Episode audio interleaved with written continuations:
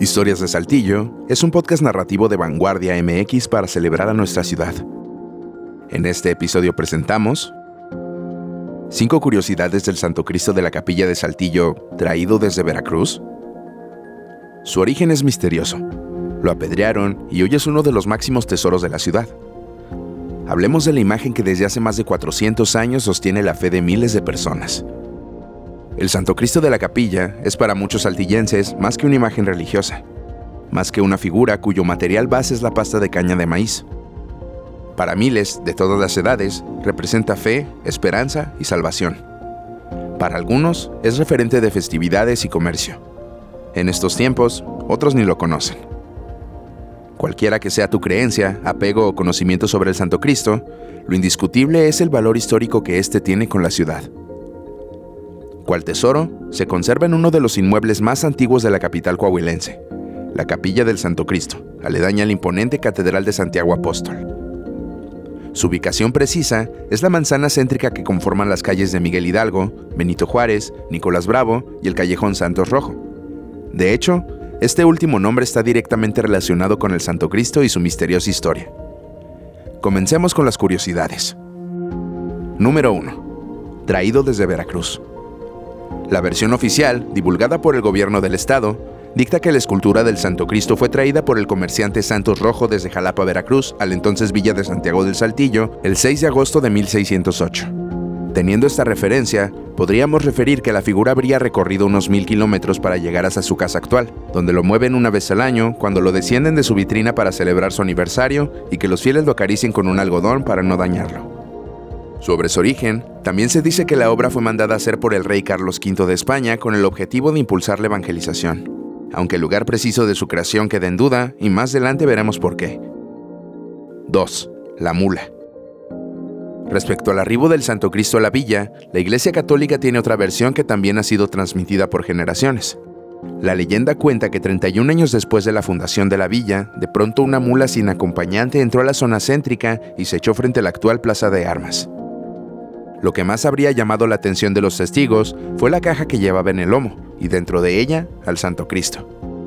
Quienes estaban en el lugar le desmontaron la carga y tomaron aquello como una señal divina para actuar. En esta versión, Santos Rojo también, conocido por ser uno de los fundadores de Saltillo, colocó la figura en una pequeña capilla llamada de las Ánimas, donde hoy está la del Santo Cristo. Desde entonces, ese fue el lugar destinado para la veneración de la imagen. No se sabe qué fue de la mula.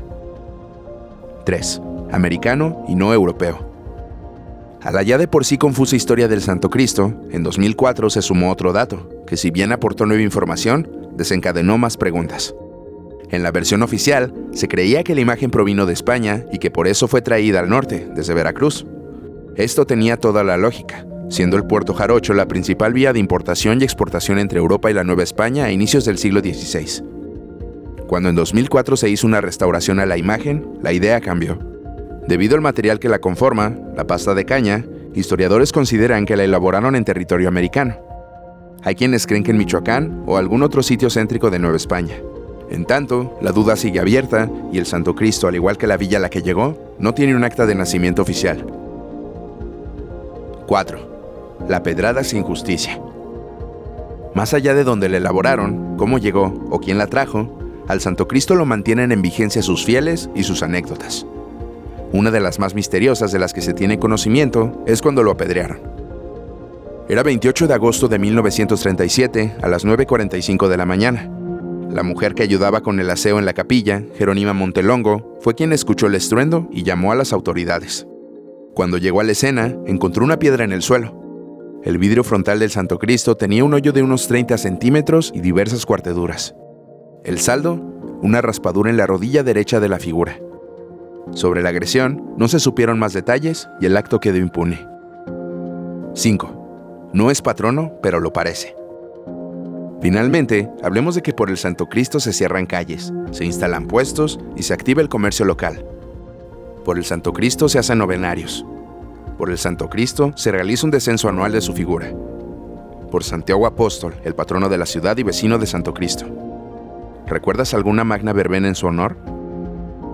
A veces se realizan celebraciones en su nombre, pero en realidad pasa desapercibido por empatarse con el aniversario de Saltillo el 25 de julio. Digamos que eso lo deja fuera de competencia frente al Santo Cristo. Incluso, con motivo de las lluvias, en varios años se optó por cambiar los festejos de Santiago hasta mediados de octubre. Entre las actividades que han realizado se encuentran exposiciones, vendimias y bailables. El Santo Cristo de la Capilla llegó, como haya sido, para incomodar a su vecino Santiago Apóstol y para mantenerse en la fe de los saltillenses por ya 415 años. Y mientras haya quien lo venere, sus anécdotas y festividades seguirán realizándose en las cercanías de su hogar.